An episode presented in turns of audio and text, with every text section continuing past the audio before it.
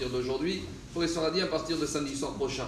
Mais une fois dans les, vous savez, dans les chivotes, à l'époque, enfin même maintenant aujourd'hui, il n'y a pas une douche pour chacun. Il y a une douche commune. Alors chacun dans sa douche euh, commune, il y avait 50 batteries, chacun avait son shampoing et son gel douche. Et les élèves, au bout d'un certain temps, ils se sont rendus compte qu'il y avait un des élèves qui prenait tous les gels douche et tous les shampoings. Et donc ils étaient embêtés parce que bon, ça coûte de l'argent, euh, les élèves des choses, donc pas beaucoup.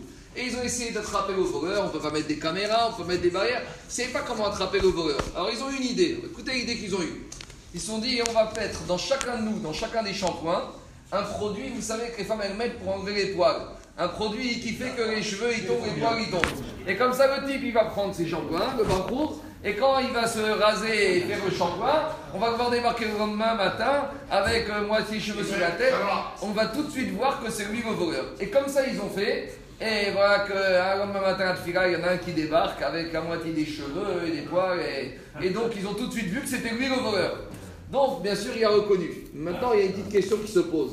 C'est que les élèves, ils ont fait ça pendant les 9 jours. Les élèves, ils ont fait ça pendant les 9 jours, on n'avait pas le droit de se couper les cheveux et la barbe. Alors, ils ont été voir le rave, ils ont dit est-ce qu'on a bien fait ou est-ce qu'on a mal fait? Il y a plusieurs problèmes ici.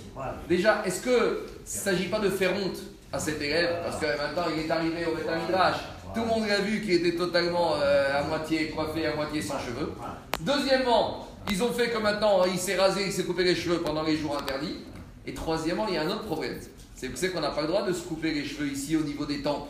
D'accord Et euh, quand on a fait le shampoing, il y en a des cheveux qui sont partis un peu partout. Donc, quelque part, est-ce qu'ils n'ont pas causé qu'il a transgressé la Ravera d'enlever les cheveux des coins des, des oreilles qui sont interdits par la Torah? Voilà les trois questions auxquelles on va essayer de répondre, ceux qui vont monter après.